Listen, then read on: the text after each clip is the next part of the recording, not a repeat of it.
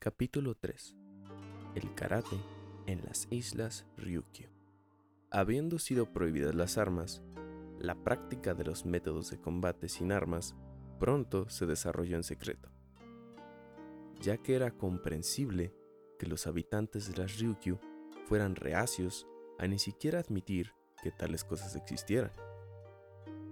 Los métodos de lucha, y especialmente los referentes a la instrucción y entrenamiento del karate, se ocultaron cuidadosamente a los ojos de los señores feudales de Satsuma. La práctica de no revelar los principios del propio arte a los extraños no se limita al karate.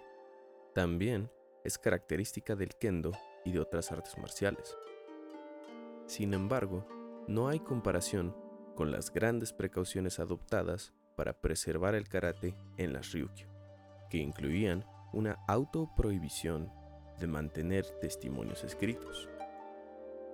En el periodo Meiji, entre 1868 y 1912, cuando ya no existía la necesidad de ocultarse, la tradición durante siglos de conservar en secreto la práctica e instrucción del karate seguía profundamente arraigada entre el pueblo. Dado que no hay testimonios escritos, prácticamente no se sabe nada sobre quienes crearon el karate y sobre cómo se transmitió. Cualquier información que tengamos hoy sobre su desarrollo histórico se ha transmitido oralmente y precisamente debido al secreto, la tradición suele ser desesperadamente baja. Intentar clasificarla con datos fiables es como tratar de atrapar las nubes.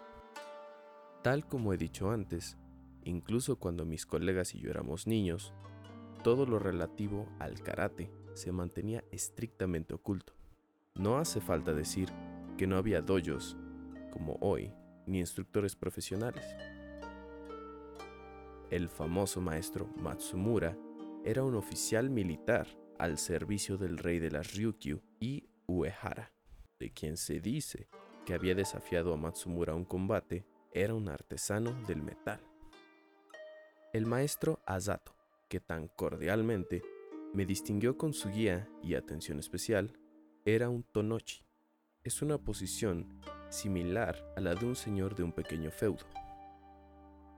El maestro Itosu, a quien debo agradecer la enseñanza de katas tales como Heian, Teki y otras, era secretario privado del rey de las Ryukyu. Puesto que nadie hacía del karate su profesión, se descuidó la tradición histórica. Quienes lo enseñaban lo hacían sencillamente por interés personal y quienes lo estudiaban lo hacían solo porque les gustaba.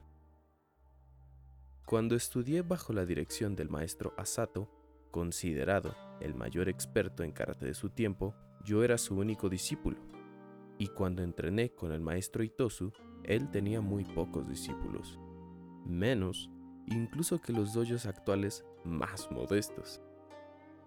La costumbre del secreto perduró en Okinawa hasta hace muy poco tiempo. Hace unos 10 años recibí un comunicado de un anciano caballero que decía, Conozco una kata que nunca he enseñado a nadie, pero que deseo transmitirle antes de morir. Agradecí profundamente sus cordiales intenciones, pero lamentablemente no podía viajar fácilmente de Tokio a Okinawa y regresar. Por una parte, estaba muy ocupado con mi trabajo y no tenía tiempo libre. Sin embargo, en esa época mi tercer hijo, Gigo, tenía asuntos que atender en Okinawa, por lo que le pedí que le enseñara la kata en mi lugar. El anciano caballero se alegró mucho de la visita de Gigo. Cuando llegó el momento de enseñar la kata, cerró firmemente todas las puertas y ventanas, de modo que fuera imposible avistar nada desde afuera. Cuando la instrucción concluyó, el anciano dijo, ahora puedo morir en paz. Entre los hombres a los que he rehusado enseñar, había uno que me seguía importunando hasta que finalmente tuve que ceder. Pero Alteré la forma y los movimientos clave.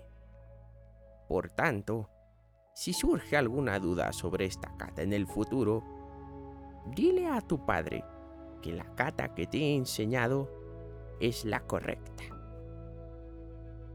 Cuando yo era joven, casos como este todavía eran bastante comunes.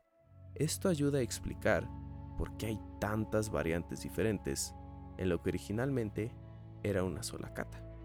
Además, siempre existe el riesgo potencial de que un estudiante interprete mal una cata, alterando en consecuencia su transmisión y causando distorsiones. Insistiremos en ello posteriormente.